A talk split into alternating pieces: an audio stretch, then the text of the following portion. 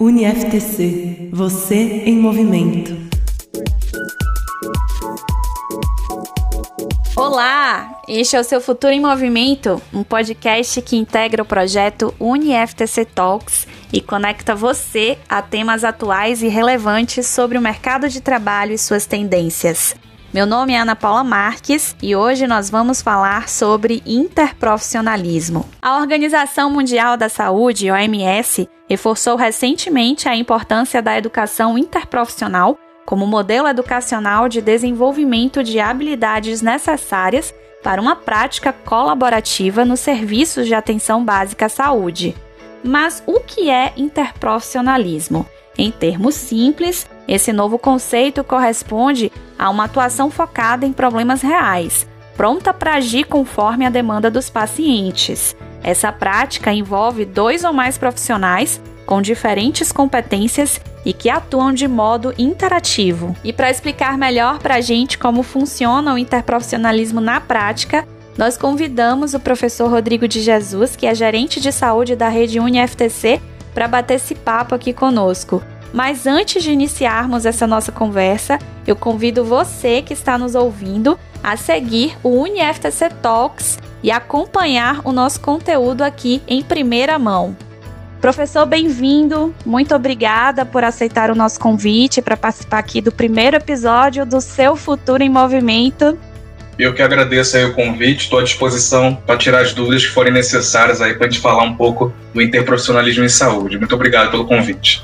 Maravilha. Lembrando que o professor Rodrigo de Jesus é doutor em ciências pela USP e também é graduado em enfermagem. Para começar, professor, quais são as principais diferenças do currículo interprofissional para o currículo tradicional?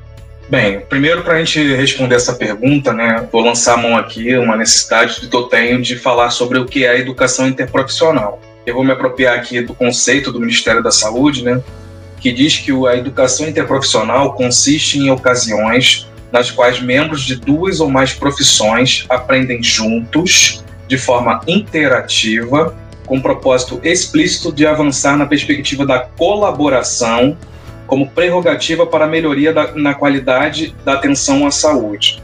Né? Então, quando a gente pega esse, essa definição, existem algumas palavras-chave aí que eu gostaria de retomar, que fala da questão da colaboração, do aprender juntos, mais de uma profissão para aprender juntos, fala da colaboração, fala da melhoria da, da atenção à saúde. Então, esses elementos, né, quando a gente fala de educação interprofissional, requer né, o desenvolvimento aí de competências colaborativas, sobretudo que melhora aí, que tem como pilares né, a melhoria do trabalho em equipe e a promoção do cuidado, que é o cuidado integral. Então, essa definição já me faz pensar em responder a diferença no currículo, porque a partir de 2020.2, né, segundo semestre de 2020, a gente implementa um currículo interprofissional na rede UniFTC. A minha explicação vai ser muito baseada do que a gente tem feito aqui na rede UniFTC. A gente já vinha numa construção de uma matriz por competências desde 2016.2 e esse conceito ele se mantém. Então isso não é diferença, né? A pergunta foi a diferença, eu ainda estou na semelhança. Mas na própria construção curricular foram definidas competências gerais para esse currículo interprofissional, que são competências do mundo moderno, né? E aí inerente a qualquer área que não, não só saúde, né? Capacidade do profissional do futuro, ele poder pesquisar, ser sustentável, né, ter capacidade de trabalhar em equipe. Então, isso a gente chama de competências gerais, inerente a qualquer curso. E nesse mapeamento do interprofissionalismo, a gente faz lá uma definição de competências básicas, específicas básicas, que são competências comuns ao profissional de saúde da rede UNFTC, que a gente está falando aí de 11 cursos na saúde, e as competências específicas profissionalizantes que são comuns ao, próprio curso, né, que é do próprio curso. Então, a gente já na construção curricular, a gente diferencia isso, né? As competências gerais, específicas básicas e específicas profissionalizantes que são do próprio curso. Bem, quando a gente fala de diferença ainda, né? No currículo que já era por competência em 2016.2, a principal característica era a interdisciplinaridade. E hoje a gente está falando de interprofissionalismo ou interprofissionalidade. E o que, que isso muda? A interdisciplinaridade é uma conversa entre disciplinas. Isso culmina em, por exemplo, um entendimento um pouco mais prático. Quando a gente fala de projetos integradores, né, que são projetos desenvolvidos pelos alunos para integrar conhecimentos que a gente chama de forma horizontal, ou seja, aquele, tudo aquilo que ele está vendo naquele semestre, ele, ele integra de forma horizontal. Projetos integradores do currículo passado eram interdisciplinares, ou seja, integravam disciplinas, né, as disciplinas daquele semestre. E quando a gente fala de interprofissional, além de integrar disciplinas, tem uma pegada também de você integrar cursos, ou seja, você colocar alunos de diversos cursos né, colocados numa mesma mesa para resolver problemas de saúde né, juntos, de forma colaborativa, que é o conceito do interprofissionalismo. Que a gente fala aí da diferença da interdisciplinaridade das disciplinas para interprofissionalidade, o próprio currículo híbrido é o que faz um pouco da diferença do currículo que a gente tinha em vigência do currículo que a gente tem hoje, em resumo. Ótimo. Professor, aproveitando o gancho que o senhor trouxe né, sobre esse conceito do interprofissionalismo, a OMS diz né, que esse é um modelo que pode solucionar as dificuldades das demandas de saúde das pessoas. Por quê? Essa é uma pergunta muito boa, né? Porque a própria pandemia até nos facilita entender isso, né? A gente tem um, uma complexidade na relação saúde-doença. A pandemia nos mostra muito isso, porque as pessoas têm necessidades de saúde muito complexas. E isso faz com que diversos profissionais estejam integrados, trabalhando juntos, trabalhando em equipe de forma colaborativa para resolver essa complexidade de necessidades da saúde das pessoas, né? E aí a gente, eu falo muito da pandemia porque a gente está nesse momento muito agudo, né? Que mostra isso muito claramente para a gente. São pessoas que estão em casa, né, sedentárias, né, com problemas de falta de atividade física, onde o profissional de educação física pode atuar, é, se alimentando mal, onde o nutricionista pode atuar, com necessidade de vacina, que tem lá os enfermeiros atuando nessa perspectiva, com necessidade de reabilitações de diversas formas, com necessidade do fisioterapeuta, com uma necessidade de ajuste de medicamentos, né, por doenças crônicas, e aí com não possibilidade de acesso aos serviços de saúde, precisando lá do profissional farmacêutico. Ou seja, eu estou aqui é, trouxe alguns exemplos né, de profissionais que precisam trabalhar juntos com uma necessidade muito complexa que é do indivíduo, né, das pessoas e da coletividade também. Então isso faz com que é, se trabalhe um pouco nessa perspectiva e o trabalho interprofissional pode facilitar isso. Além disso, o próprio, a própria educação interprofissional ela trabalha muito com respeito à diversidade, né? Você coloca o paciente, né, o, o ator, que é o usuário de saúde, né, como protagonista, né? E a diversidade é que é mais interessante quando se coloca aí é, as resoluções dos problemas de saúde num contexto entre profissões, né? Além disso, a gente fala muito da, do privilégio, né, da comunicação e da interação. A, a comunicação é fundamental, né? Que esses pares aprendam já na formação a se comunicarem, né? Porque quando eles forem trabalhar, é dessa forma que o mundo exige mesmo é, o cuidado integral né, desses, desses profissionais. E quando a gente fala também de as intervenções técnicas, né, ela tem que estar associada muito com a interação desse usuário da saúde. Né? Então, colocar em grupos multiprofissionais ou interprofissionais para atender necessidade das pessoas né, é, é fundamental para promover o trabalho integral. E só se faz isso com trabalho em equipe, com prática colaborativa, que já é feito no mundo do trabalho, mas hoje a gente está evoluindo aí para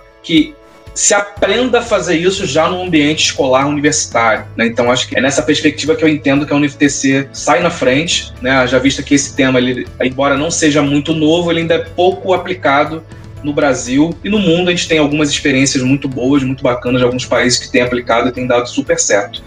E aí, então, um pouco disso, né? Isso tudo alinhado às necessidades do Sistema Único de Saúde né? Porque o próprio SUS já trabalha nessa perspectiva interprofissional e os profissionais que se formam, naturalmente, vão trabalhar aí na perspectiva e alinhado ao Sistema Único de Saúde. Então, é um pouco disso que a, a educação interprofissional pode trabalhar aí nas dificuldades mesmo da, da, das, das demandas de saúde. Muito bem, nós estamos conversando aqui com o professor Rodrigo de Jesus, que é gerente de saúde da rede UniFTC. Professor, eu queria saber se você acredita que o futuro é interprofissional.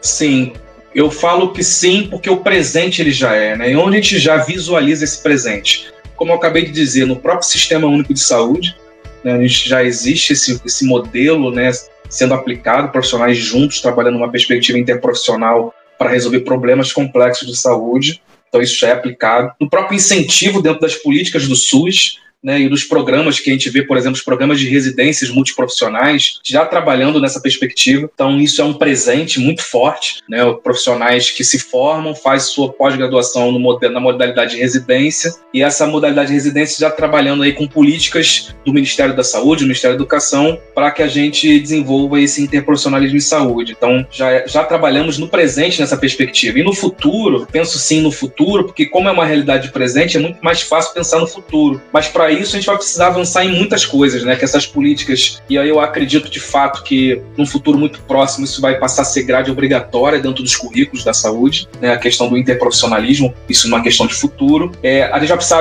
avançar muito em programas educacionais que desenvolvam essa cultura do interprofissionalismo. É claro que as organizações vão precisar se modificar, então a gente vai ter que ter mudança em culturas organizacionais, tanto das instituições de ensino superior quanto das, dos serviços de saúde. Né? Então o futuro está muito nessa linha e muito na linha da inovação, né? porque o mundo ele exige métodos inovadores para a gente poder atender a complexidade de saúde da população. E, mais uma vez, eu repito, né, a pandemia tem nos cada vez mais nos ensinado a isso. Então, é o futuro, sim, Ana. Eu acredito muito no, no já é o presente, mas eu acredito muito no futuro essa conceitualização e essa implementação do, do modelo interprofissional em saúde.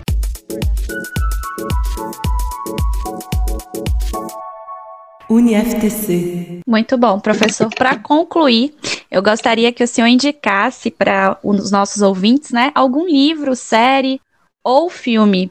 Nós estamos inaugurando né, este quadro aqui no, no nosso podcast, que é quando o entrevistado indica para os nossos ouvintes algum livro, série ou filme que tem que tem lido ou, ou assistido, né?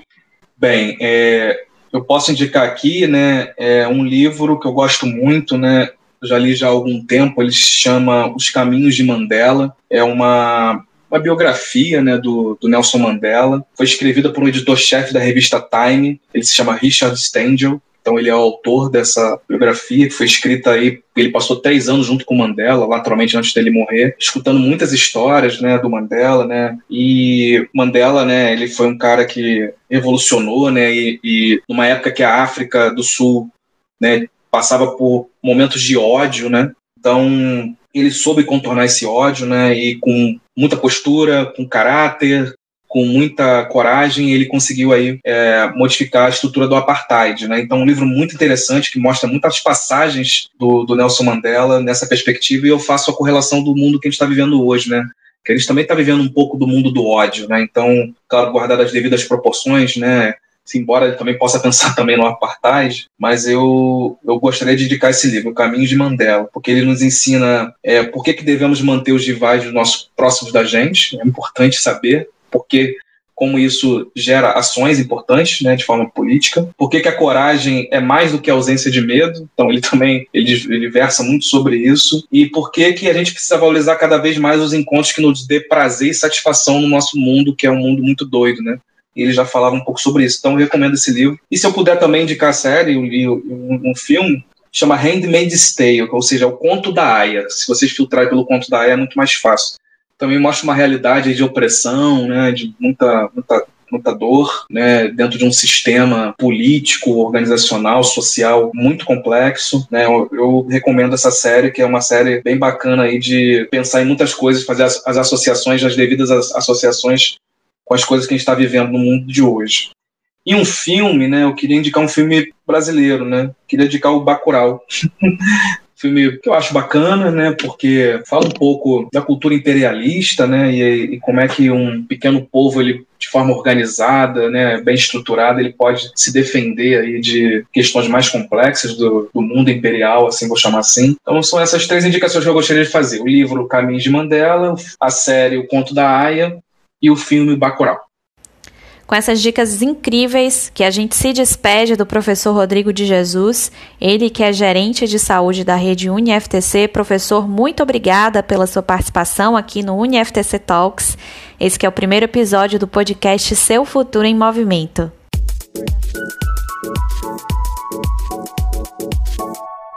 UniFTC. E no episódio de hoje nós conhecemos a educação interprofissional, que tem como principal objetivo integrar novas formas de saber ao conhecimento profissional.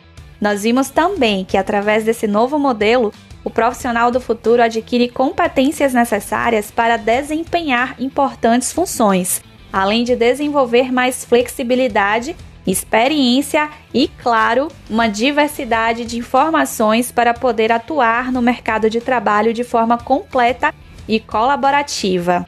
E você, o que está esperando para fazer parte desse movimento interprofissional? Está na hora de se movimentar. Inscreva-se em um dos nossos processos seletivos e abra as portas do seu futuro. Basta acessar uniftc.edu.br e consultar os editais e regulamentos. E esse foi o primeiro episódio do Seu Futuro em Movimento, um produto UniFTC Talks produzido pelo Núcleo de Conteúdo do Setor de Comunicação da Rede UniFTC. Produção e apresentação de Ana Paula Marques, edição de Caroline Pimenta, edição de áudio de Tiago Júnior e supervisão de Cida Brito. Para acompanhar os nossos conteúdos, basta seguir o NFTC Talks aqui no Spotify e em outras plataformas de áudio. Muito obrigada pela sua audiência e até a próxima!